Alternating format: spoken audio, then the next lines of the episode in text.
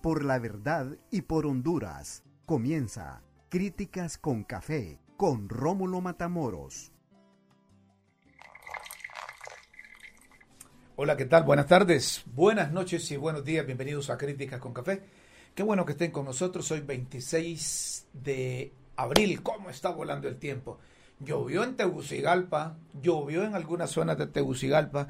Los pronósticos ahora les, les salen, como dicen los muchachos, cheque a los decenados. Hoy es el Día Mundial de la Propiedad Intelectual, 26 de abril. En todo el mundo la juventud se enfrenta a, a los retos de la innovación, con energía, con ingenio, con curiosidad, con creatividad, para dirigir el rumbo hacia un futuro mejor. En el día de la propiedad intelectual se centra en la propiedad intelectual y en los jóvenes, que con su innovación construyen un futuro mejor. Veremos cómo su espíritu innovador, dinámico, creativo, impulsa un cambio positivo. Los jóvenes son los llamados a hacer los cambios. Pues la Dirección de Transparencia, Emprendimiento e Innovación saluda a los investigadores, inventores y creadores de la universidad que con su trabajo en diferentes innovaciones apuestan por un futuro mejor en el Día Mundial de la Propiedad Intelectual. Aquí hay gente que es, que, es perra para chepear, gente que, es, es, es, perra para los, para los enlatados. Son buenos para copiar un programa, enlatarlo y luego venderlo. Son buenos para, para, para enganchar. Mire, dice, esto es innovación y eso lo tienen en programas en otras emisoras fuera de, Honduras o en otros canales de televisión fuera de Honduras y se vienen, se vienen a vender como, como altas poporoilas. Así es que respetamos la propiedad intelectual, ¿verdad? Sobre todos aquellos que generan, que crean, que innovan. Saludos a todos. Este programa es original, ¿verdad? Programa Críticas con Café no es copia de nada, es original. Así es que por eso estamos y seguimos con él.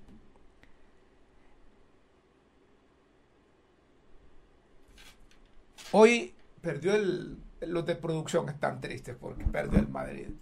No, hombre, pero fíjense que, que, el técnico del Real Madrid hoy salió de Manchester, de la de Manchester, frente al equipo City salió como que había ganado porque quedaron 4 a 3. Estos sí son partidos, mira, en donde se demuestran debilidad de las defensas y, el ingenio de los delanteros. Yo creí que iba a ser una malmatada que le iban a dar al, al Real Madrid, ¿verdad? Benzema me gustó ese penal que hizo. Qué confianza tiene, como decía al final Chelato. Qué confianza tiene ese hombre mandó al portero a la izquierda y él hizo el pique como, ¿cómo se llama? Al estilo palenca o, panelca. Bueno, así, y la chux se la metió ahí al, al portero. Solo me acuerdo cuando yo metí esos goles. ¿Ah? Sí, hombre, yo era goleador también. Pero muy bueno el partido. A mí me gusta, aunque pierda cualquier equipo, ¿verdad? pero que hayan goles, que hayan goles. Y ese Benzema parece que es un bulldozer para adelante. Ese no lo para nadie, lo, lo, marcan escalonado, lo marcan de tú a tú, anda por toda la parte delantera y, se acompaña bien con Vinicio Junior. Así es que está vivo el Real Madrid. El partido de vuelta será en el Santiago Bernabéu. Estamos hablando de las semifinales de la Champions. Estamos hablando de las semifinales de la Champions. Bueno, vamos a cosas más serias. Hoy la Embajada de los Estados Unidos, acreditada ante Pueblo y Gobierno de Honduras, giró un comunicado en donde establece un diálogo estratégico que se, se sostuvo con las autoridades de Honduras. La subsecretaria de Estado para Seguridad Civil, Democracia y Derechos Humanos, Usra Seya, y el ministro de Relaciones Exteriores hondureño, Enrique Reina, presentaron en Washington el diálogo estratégico entre Estados Unidos y Honduras. Y la vicepresidenta Kamala Harris propuso este diálogo estratégico durante su reunión con la presidenta Xiomara Castro el 27 de enero, tras la asunción presidencial. El diálogo estratégico que tuvo lugar ayer, el primero de una serie de reuniones programadas entre nuestros gobiernos, impulsa prioridades conjuntas en, el, en las áreas de recuperación económica, promoción de la buena gobernanza y acciones contra la corrupción esfuerzos de las protecciones de derechos humanos o refuerzo de las protecciones de derechos humanos y reducción de la violencia de género y el aseguramiento de una gestión humana de la migración irregular al tiempo que se abordan sus causas fundamentales. En el diálogo de ayer, Estados Unidos precisó los planes para ayudar a Honduras a superar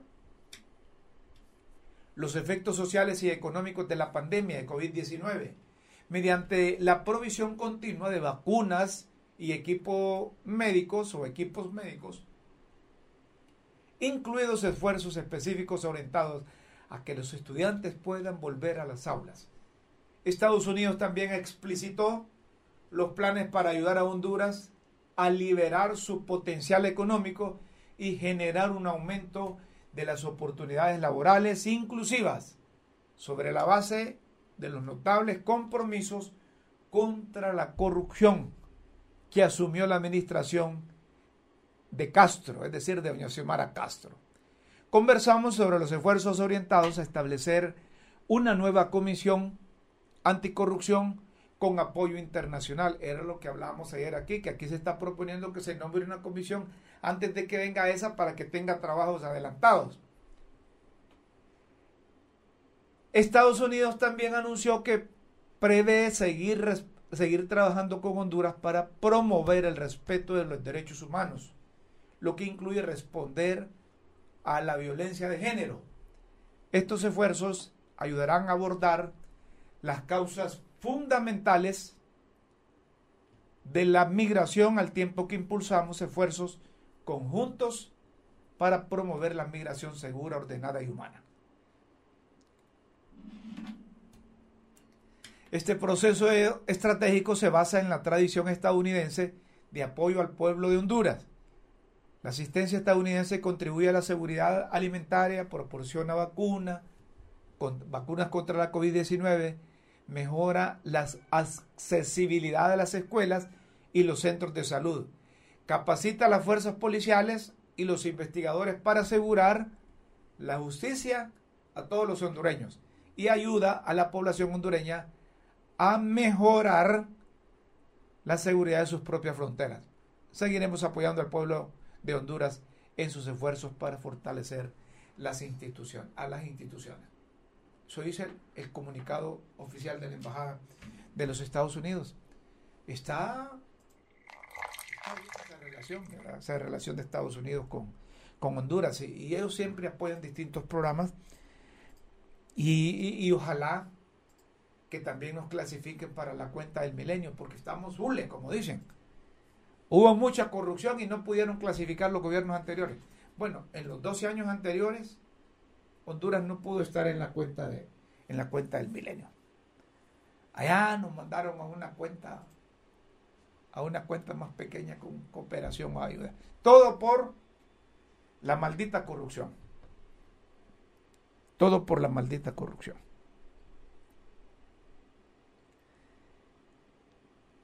La Universidad Nacional Autónoma de Honduras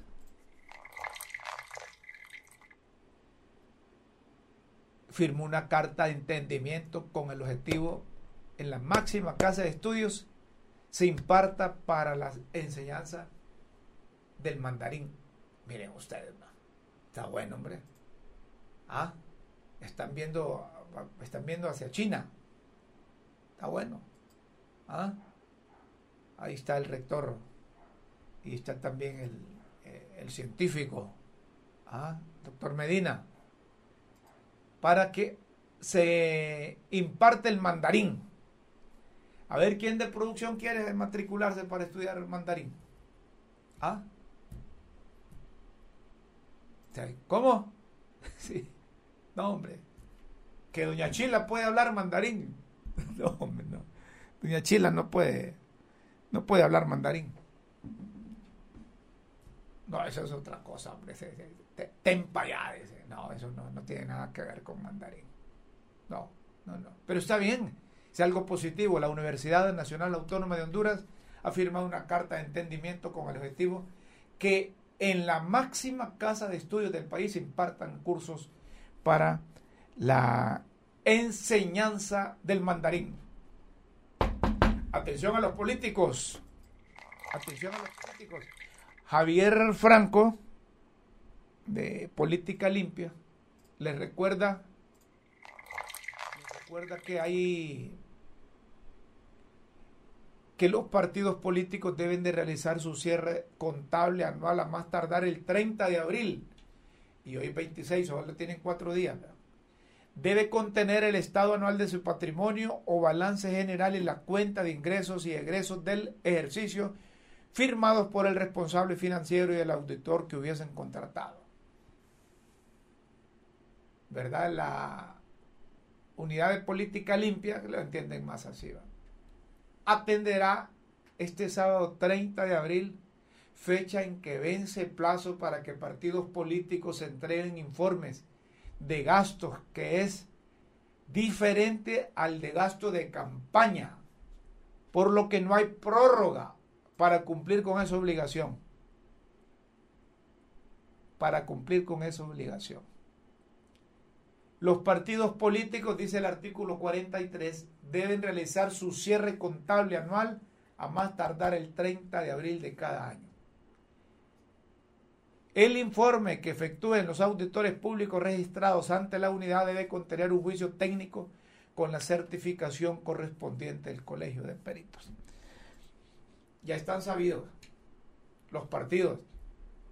Esto no le gusta a Luis Redondo ni le gusta a Martelito ni a Quiquito, porque no cuadraron las cuentas ahí, están pendientes todavía de pagar eso. Miren que hay denuncias de, de acoso sexual y de violación de derechos humanos de los actuales funcionarios. ¿Quién, de, quién, quién se responsabiliza de esta denuncia? Bueno, es que hay muchos, muchos empleados que se las ingenian para quedarse en una administración, ¿verdad? Tienen derecho a trabajar, pero cuando llega otra administración, también tiene derecho a darle empleo a su gente. Y eso siempre y cuando les cumplan con sus derechos, derechos laborales, no hay ningún problema. Nadie es eterno en un, caso, en un cargo o en un empleo. Nadie es eterno. Más bien le presenta la oportunidad para, para emprender, para comenzar de nuevo. Entonces, hay, hay denuncias. No sé si, producción me tiene. ¿Quién, ¿Quién se responsabiliza de esa, de esa denuncia? ¿Quién se responsabiliza de esa denuncia? ¿Hace la doctora? Ah, Monserrat Arita. La doctora Monserrat Arita se responsabiliza. Pero, pero es una, una, una, denuncia de forma general o es de denuncia con, con nombre y apellido. ¿Cómo será eso? Está la doctora, no está, pero es la doctora, es la doctora Arita, que, que sí nos gustaría contactarla, que ese video que tiene ahí, me parece que el medio lo escuché, es un, es un video bastante, bastante extenso o largo, de mucho tiempo. me gustaría más bien si pueden contactarla ustedes ahí para que, para que entendamos por qué es que estas denuncias, estas denuncias hay que darle la debida importancia, pero si son fundamentadas, lógicamente. Y cuando hay una responsable de hacer la denuncia, pues con mucho gusto le damos paso. La doctora Montserrat Arita. Si la, la, la podemos eh, contactar para que se, se conecte.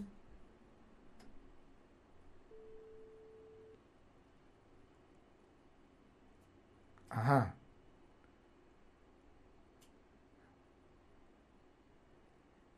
Porque a mí me gustaría saber, es que miren, hay una gente que denuncia hostigamiento laboral, hostigamiento sexual, acoso sexual, pero lo hace de forma general. Pero sí nos gustaría en este, en este programa que alguien que haga una denuncia lo haga con, con, nombre y apellido, para deducir responsabilidades. Pero, pero decirlo en forma general, mire que están violando derechos humanos, que están acosando sexualmente a las trabajadoras. Eh, me parece que de forma general no se busca más que solo que lo escuchen a uno. Ahora, pero si se tiene denuncias con fundamentos, si se tienen denuncias con fundamentos, pues hay que hacerlas públicas. Y no solo eso, sino que hay, hay que ir al ministerio, hay que ir a la fiscalía para, para deducir responsabilidades. Por eso es que me gustaría eh, platicar eh, directamente con, con Montserrat Tarita para ver si, si, realmente, porque en estas cosas nos gusta ser muy, muy responsables. Si tienen nombre de funcionarios, de directores, de gerentes, de ministros, de viceministros, que están acosando sexualmente a las mujeres, o a los hombres también, porque puede darse también ¿verdad? Que los hombres son objeto de acoso. Pues hay que denunciarla con nombre y apellido. Pero, pero si, si son denuncias eh, para llamar la atención, son denuncias solo para que sepan que existe fulano, sutano, mengano o perengano, ya no va. Si facilitamos este medio, este programa, porque es, una de los, uno de nuestros objetivos,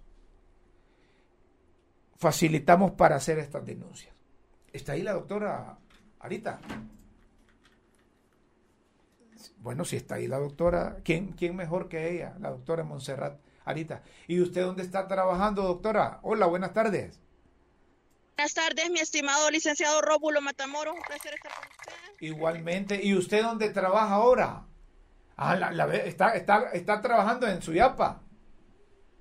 No, estamos en la basílica porque como usted sabrá, mi fe cristiana es católica. Ah, ya bueno, yo vengo siempre a darle gracias a Dios por todo. Ya somos dos, la Virgen de Suyapa, para que medie ante el mero mero por nosotros.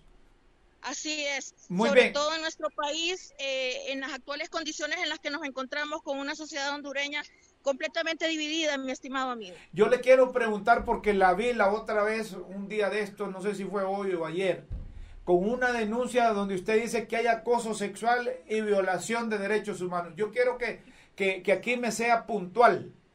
Alguien le está poniendo el dedo ahí a la cosa, ahí solo, solo me la estoy Soy yo. Ah, usted mismo. Soy yo, perdón. Ah, de bueno. Sí. Ah, es que yo creí que tenía un camarógrafo especial ahí usted, pero está bien, si es así.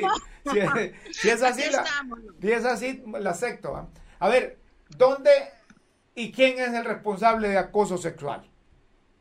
Bueno, mire, el acoso se está dando específicamente en la mayoría de instituciones públicas pero para hacerle más puntual, quien ha sido víctima de acoso sexual ha sido mi persona y ha sido en la Comisión Permanente de Contingencias, donde yo laboro desde julio del año 2020.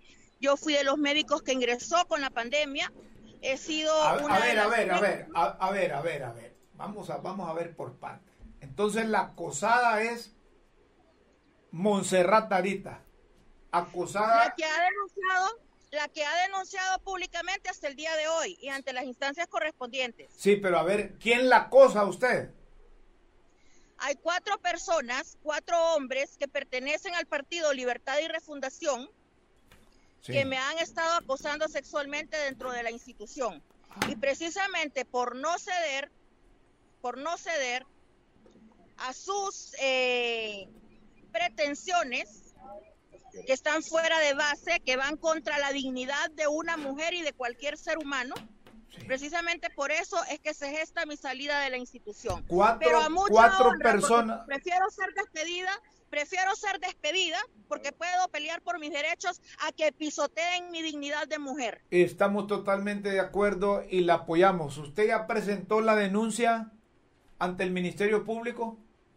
Ya estamos en eso, todo es un proceso porque estoy también con mis abogados, pero ya estamos en eso, ya se, ya se revisaron todas las pruebas documentales que tenemos, porque recuerde que una denuncia no solo es ir a decir soy acosada sexualmente, hay que presentar pruebas de ello, entonces ya estamos en eso, ya hay también una institución de derechos de la mujer que me van a acompañar en este proceso y quiero decirle a todas las mujeres hondureñas que no están solas que nosotros precisamente vamos a luchar también por nuestros derechos y los derechos de las demás mujeres que están siendo pisoteadas.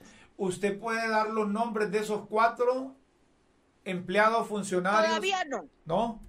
todavía no, todavía no, pero sí, según lo hemos analizado con mis abogados y se ha analizado también con las autoridades de la institución que me van a hacer acompañamiento en materia de derechos humanos y de la mujer, es un hostigamiento y un acoso sexual vertical el que yo he estado experimentando dentro de la institución. Y usted son tiene- personas, son personas que tienen poder dentro de la institución. Usted tiene pruebas documentales, dice, tiene que mensajes, tiene llamadas, tiene que... No, no le voy a decir, Tiene eh, cartitas, tiene cartitas así como antes que le mandaban cartitas a las muchachas o telegramas, ¿cómo es la cosa? asombraría, se asombraría de las pruebas que tenemos. Así. Se asombraría de las pruebas que tenemos. Eh, hay también más mujeres que han sido acosadas sexualmente y que las han despedido precisamente por eso, pero ellas de repente no, no tienen, tienen temor, tienen temor de, de acudir a las instancias correspondientes, pero yo no.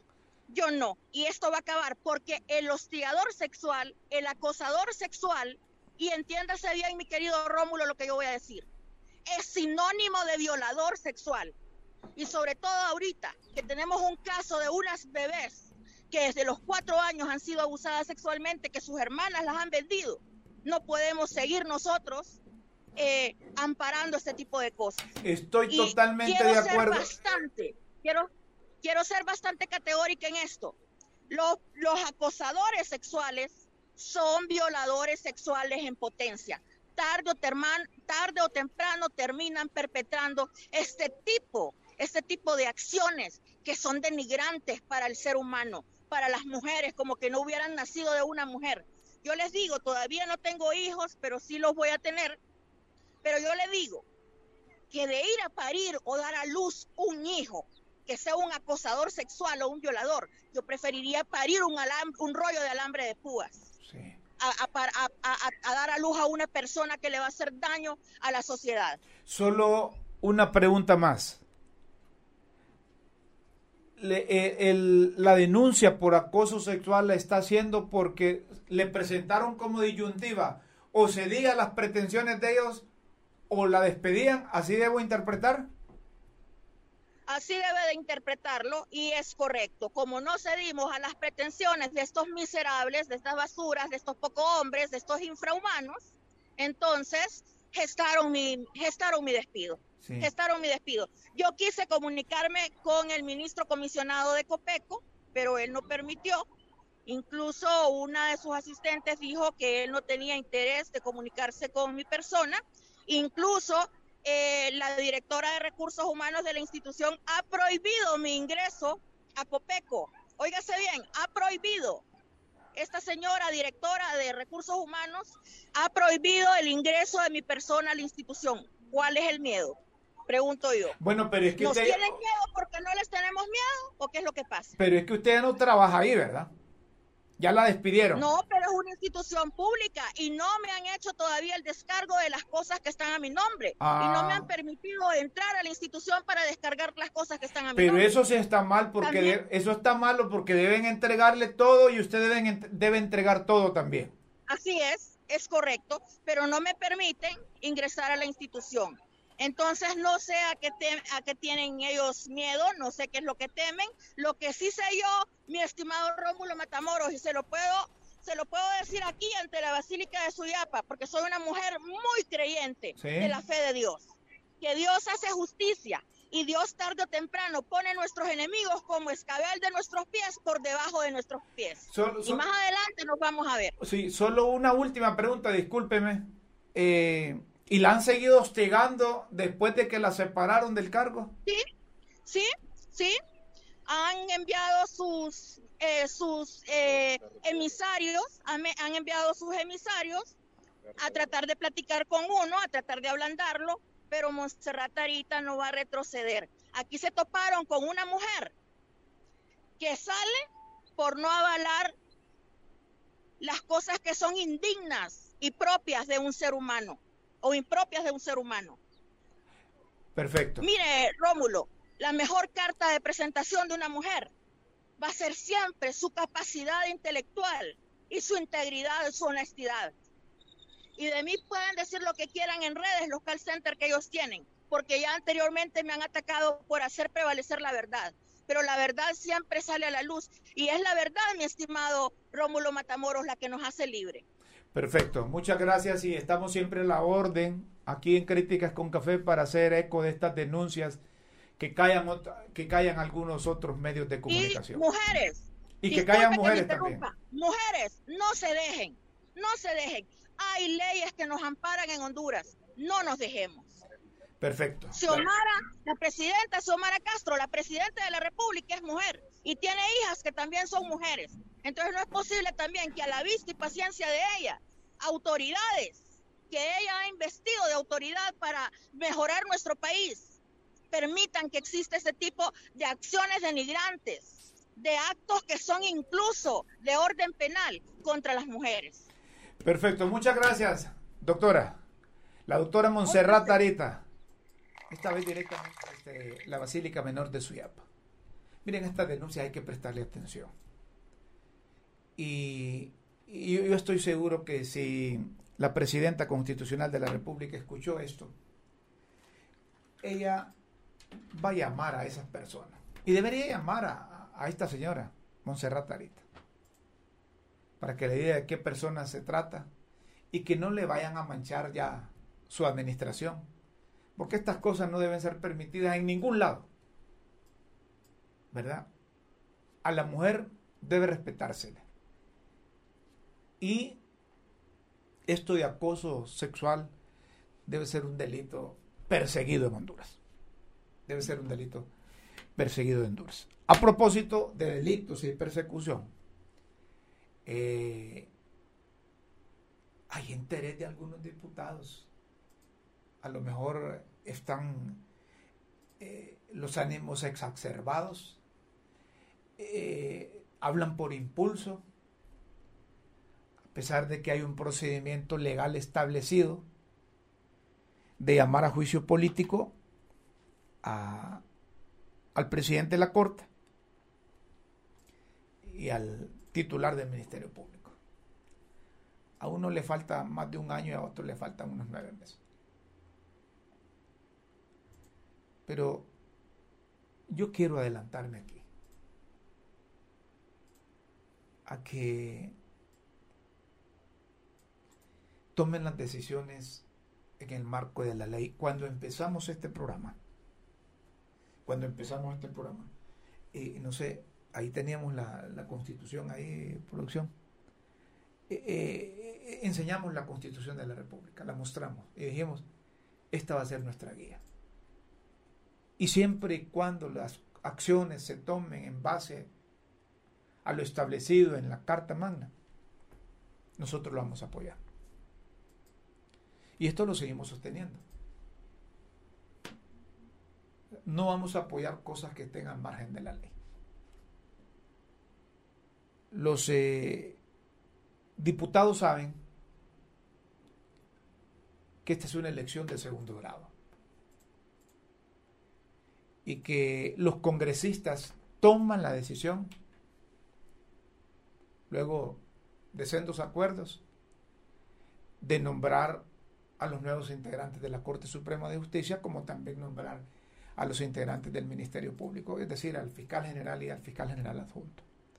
Lo mismo con lo del Consejo Nacional Electoral, con lo del Tribunal de Justicia Electoral, lo mismo con lo del Tribunal Supremo Electoral, con el Instituto de Acceso a la Información Pública, son organizaciones cuyos miembros los eligen en segundo grado en el Congreso.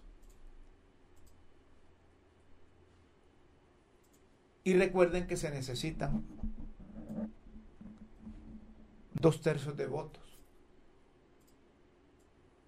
para nombrar, para cambiar a esa gente. Y el partido de gobierno no lo ajusta, a pesar de la alianza que tiene con el Partido Salvador de Honduras, porque ahí solo son 60 votos.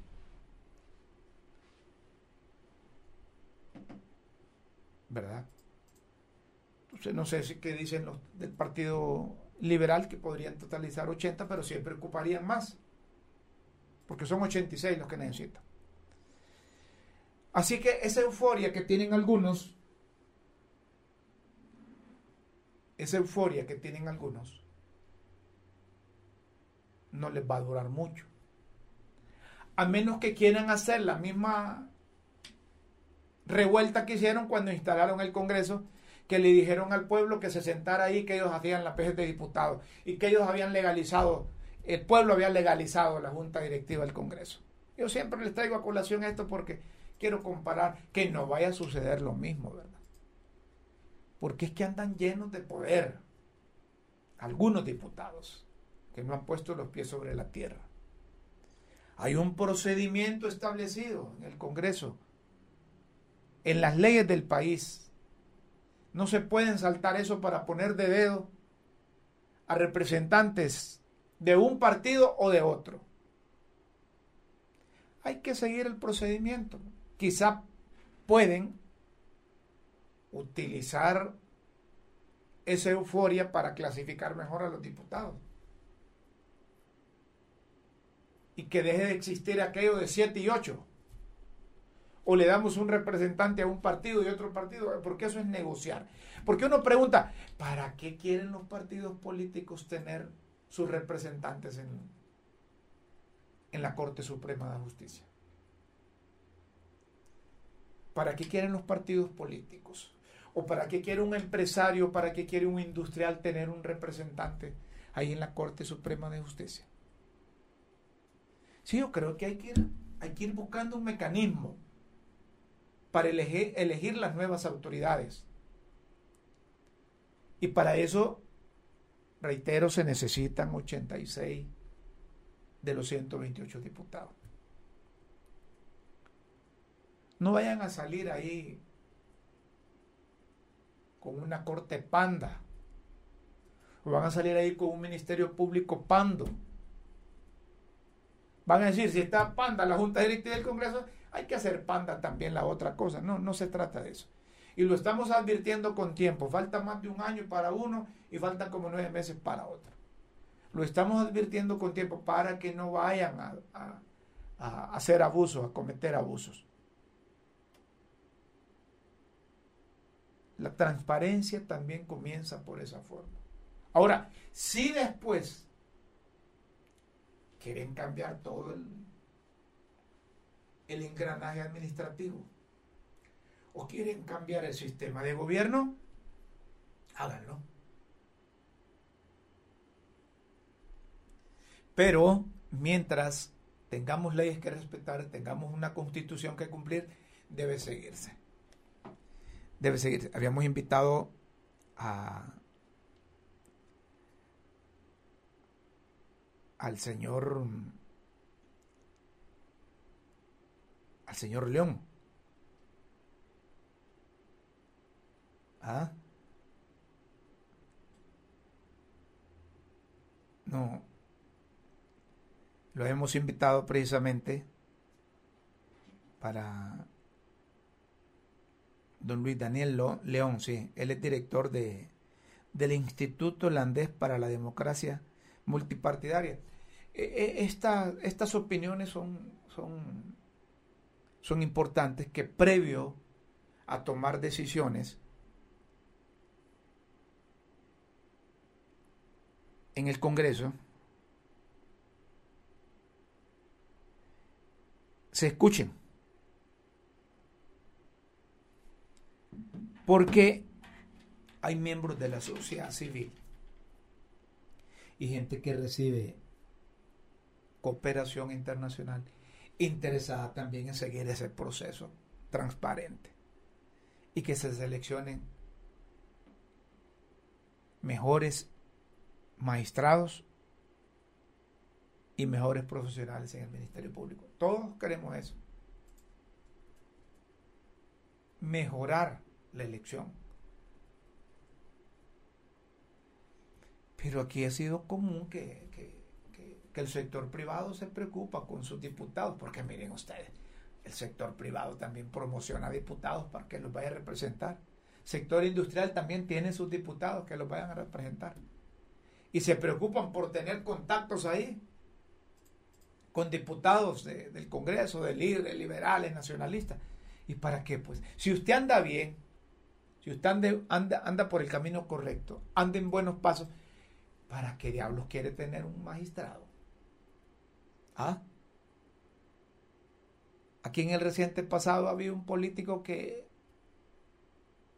don Jaime Rosenthal Oliva, participaba en las elecciones y perdía las elecciones, no le importaba, pero sí le interesaba tener sus representantes ahí en la, en la Corte Suprema de Justicia.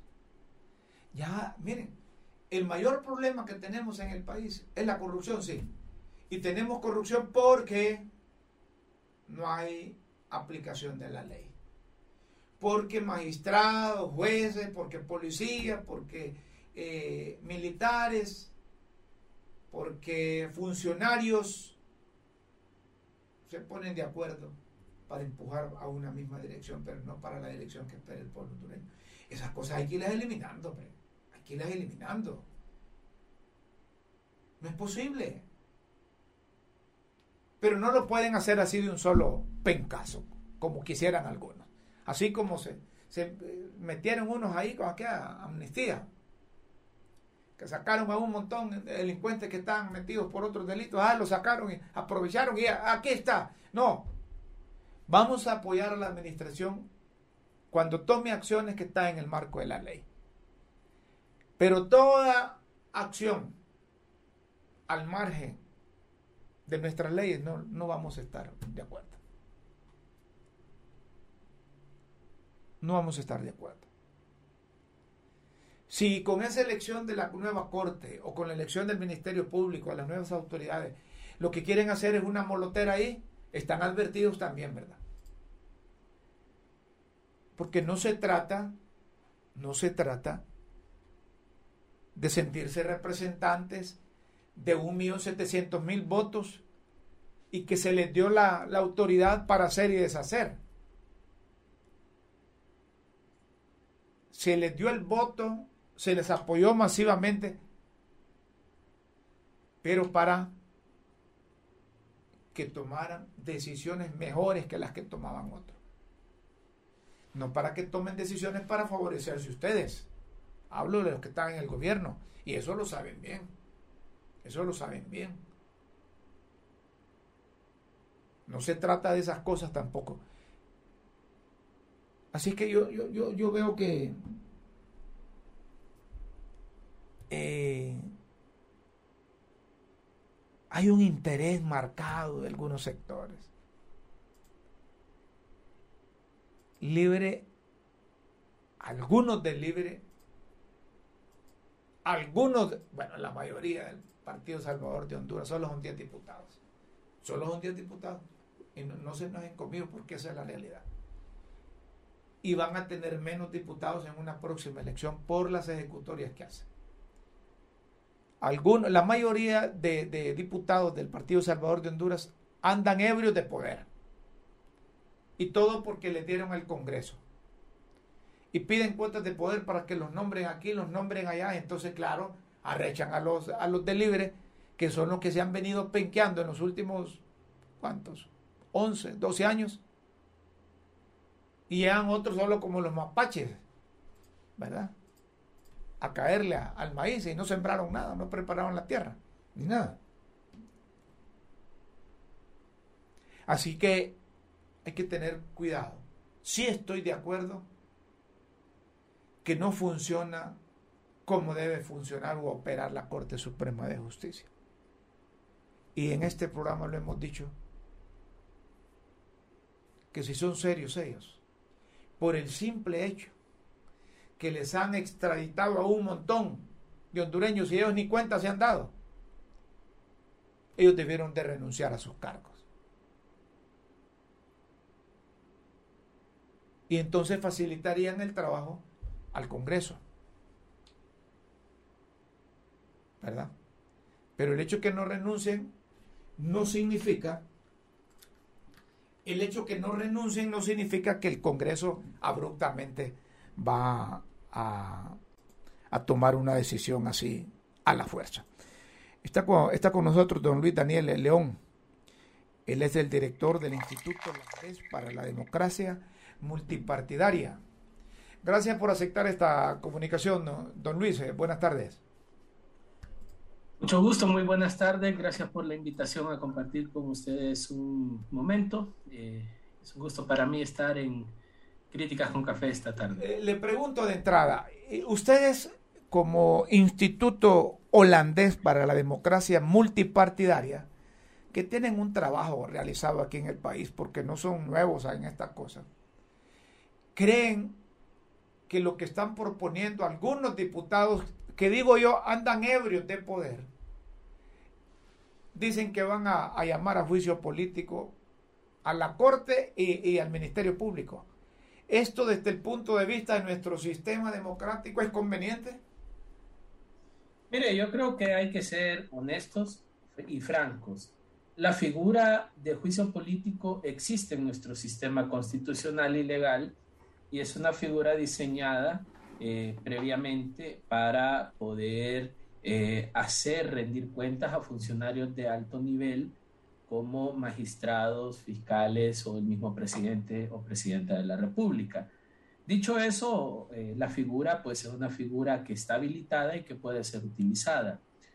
Nosotros creemos que la actual Corte Suprema de Justicia y el actual fiscal general, entre otros altos funcionarios, eh, efectivamente han fallado sus responsabilidades, ¿no? y eso no podemos tapar el sol con un dedo diciendo que han tenido un buen funcionamiento, sobre todo viendo lo que ha pasado en los últimos días con el expresidente Hernández, nos damos cuenta que nuestro sistema judicial está cooptado y que no funciona. Ahora, la figura de juicio político eh, que no tiene temporalidad, eh, desde la perspectiva lógica, a seis meses de terminar el funcionamiento de estos funcionarios, ya no le veo yo mucho sentido.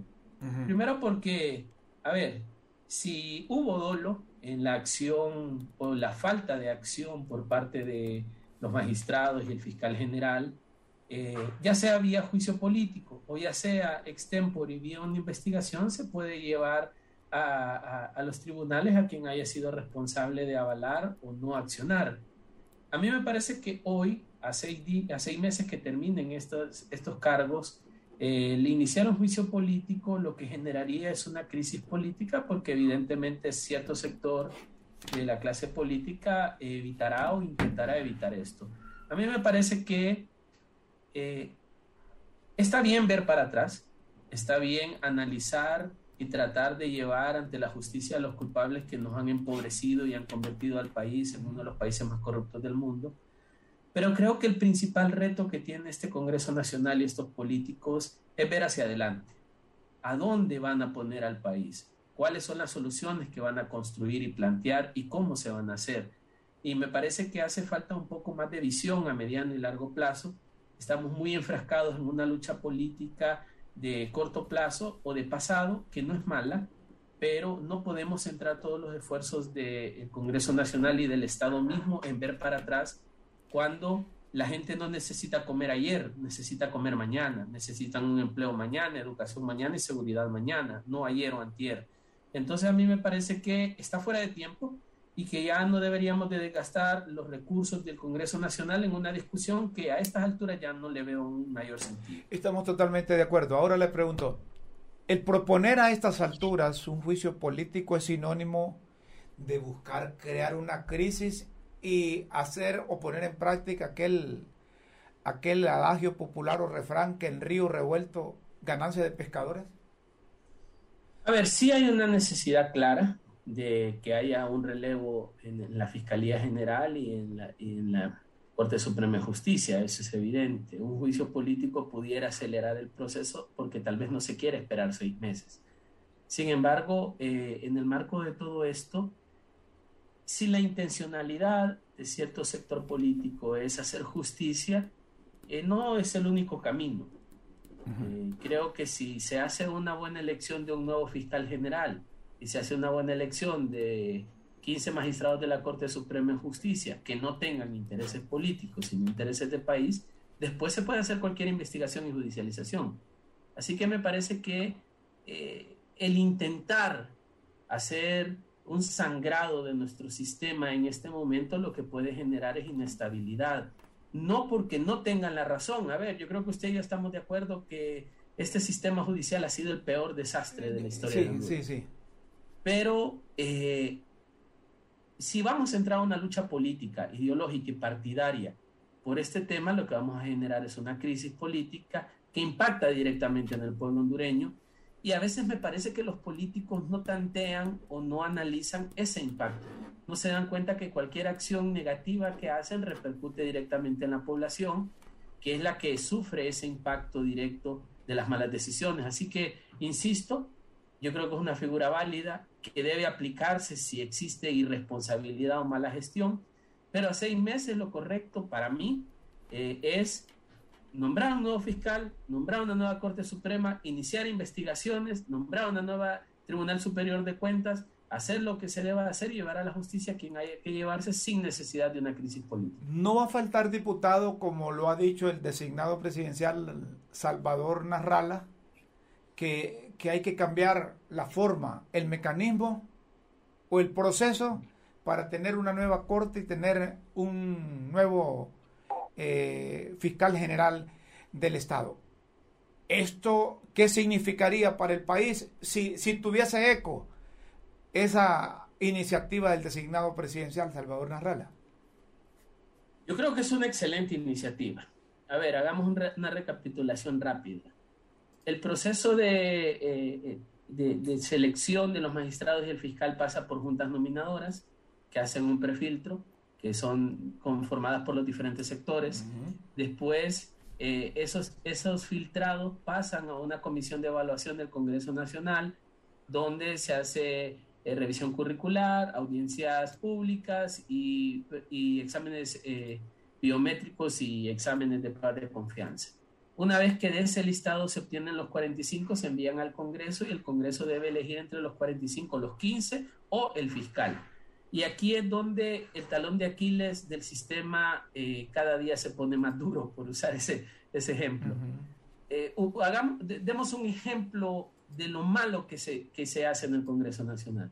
En el proceso de la selección del Congreso del fiscal anterior, el fiscal general nadie lo postuló, el fiscal general no concursó. No era candidato. Y a la hora, y a la hora de llegar al Congreso decidieron no hacerle caso al, al listado de 15 que habían allá y reelegirlo a él y ahora nos quejamos del fiscal, ¿no? Entonces a mí me parece que uno de los grandes problemas es la politización en la selección.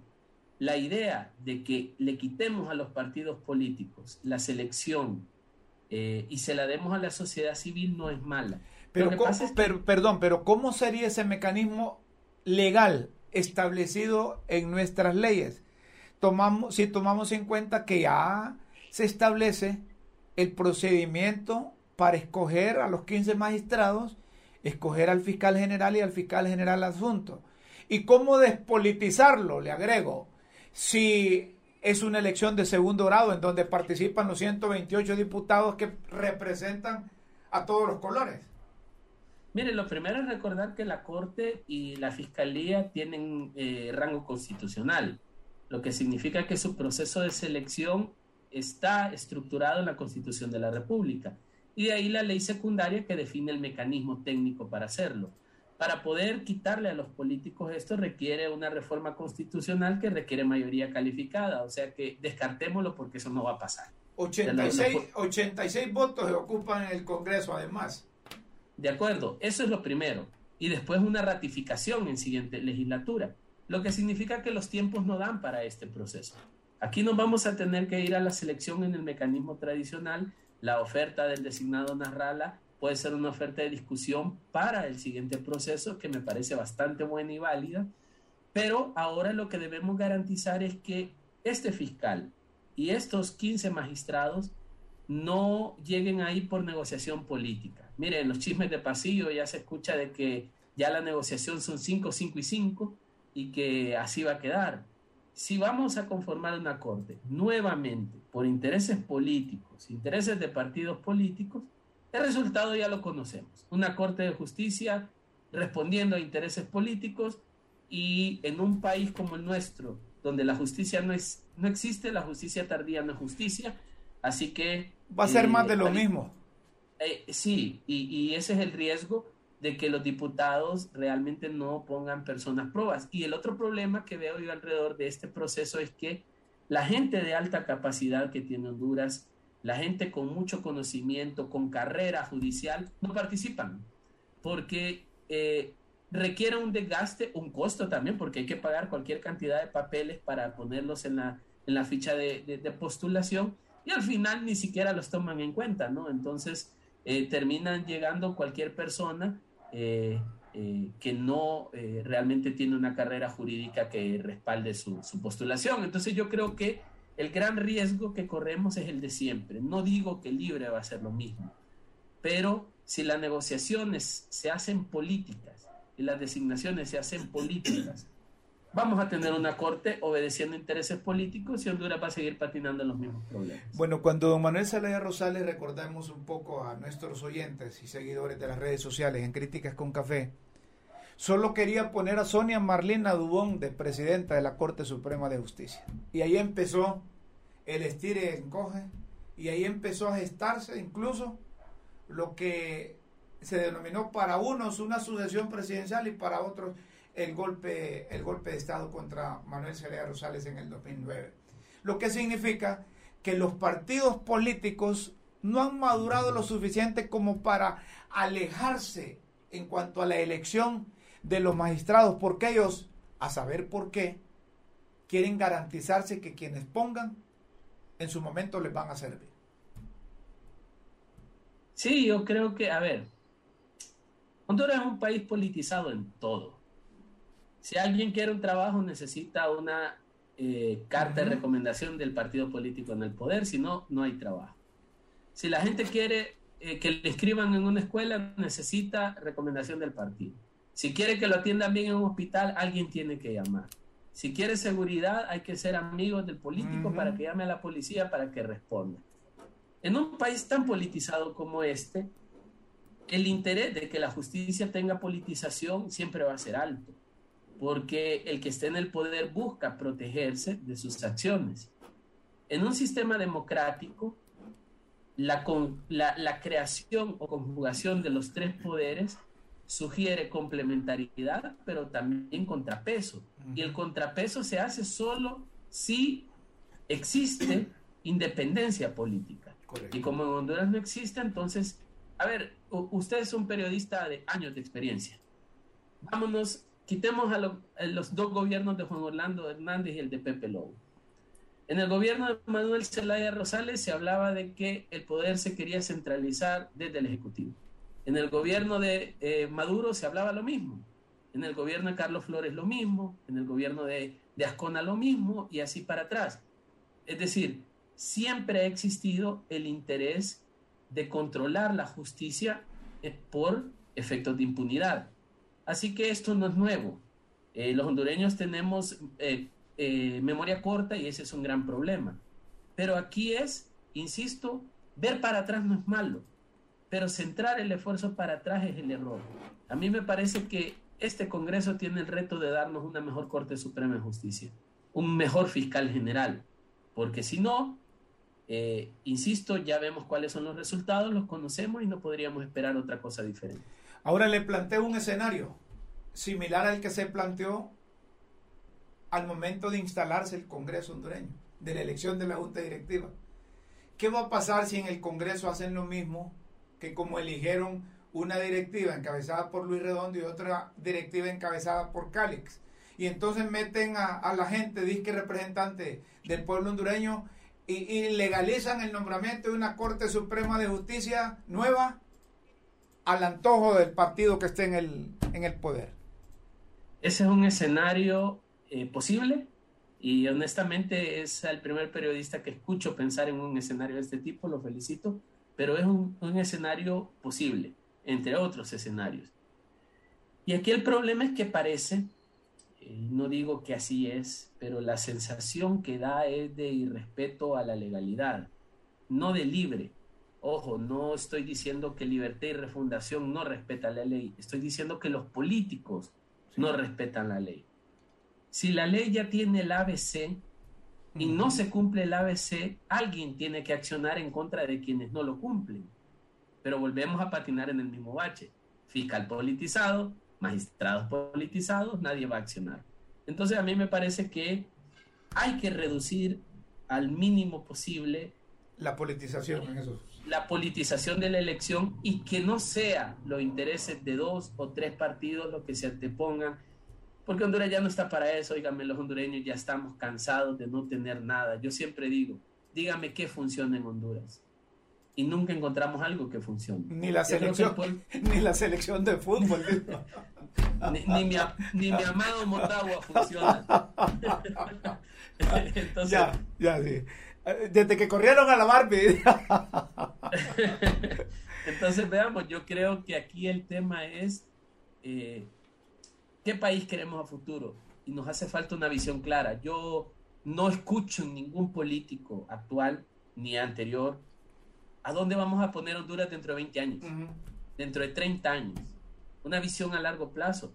Y a mí lo que me preocupa siempre es que dentro de 20, 30 años va a haber dos personas como usted y yo hablando lo que ha pasado en los últimos 60, 70. Porque no se ve una visión a largo plazo de qué queremos darle al pueblo hondureño, un pueblo digno, un pueblo honesto, un pueblo luchador, que lo único que quiere es vivir dignamente. Así que eh, mi llamado es a los diputados. Eh, la elección de noviembre del año anterior lo que demostró es el cansancio del pueblo. No lo sigamos cansando más. Démosle la respuesta que el pueblo espera. Seamos honestos, transparentes y sobre todo pongamos Honduras por delante.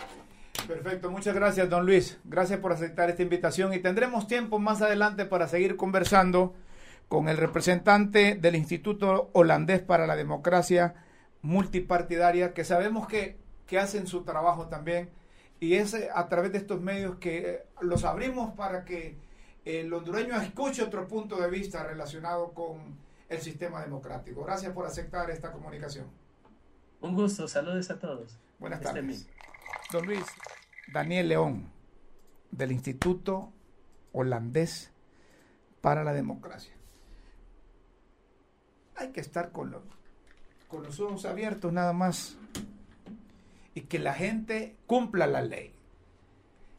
Y cuando usted exige el cumplimiento de la ley y el que la debe cumplir sale con, otras cosas, es, es, es, un pícaro, es un delincuente, es un bandido. ¿Verdad? Porque aquí hay personas que están obligadas, como todos los hondureños, a respetar la ley. Y cuando le hablan del cumplimiento de la ley, aparecen con otras cosas. ¿verdad? Si usted le exige respeto a la ley a un diputado, si este es de libre, le dicen, mire, ¿y qué es que no le exigió a Juan Orlando? ¿O qué es que no le exigió a los nacionalistas 12 años? Y así como vamos a cambiar este país. Si hay un prejuicio, si somos expertos para descalificar a la gente, tenemos que cambiar esas cosas. Pensemos en Honduras, pensemos en el país, en el marco de la ley apunten esta fecha, 26 de abril de 2022. Les estamos advirtiendo que hay escenarios que se pueden repetir como lo que sucedió cuando se instaló la Junta Directiva del, del Congreso. Nos vamos, dice producción que nos vamos. Muy bien, llegamos a las 6. Bueno, si ya llegamos a las 6, no nos queda más que invitarlos para que mañana estén de 5 a 6 de la tarde en las redes sociales, en Facebook Live, en YouTube, en el podcast de LTV. Sigan Críticas con Café. Y a partir del 2 de mayo, si no sucede otra cosa, estaremos de 10, no más bien de 9 a 10 de la mañana en LTV, con todo un equipo de expertos para debatir, para compartir, para discrepar, para orientar, para formar opinión. Eso es Críticas con Café. Gracias, buenas noches, buenas tardes, buenos días, con Dios siempre en vuestras mentes y en nuestros corazones.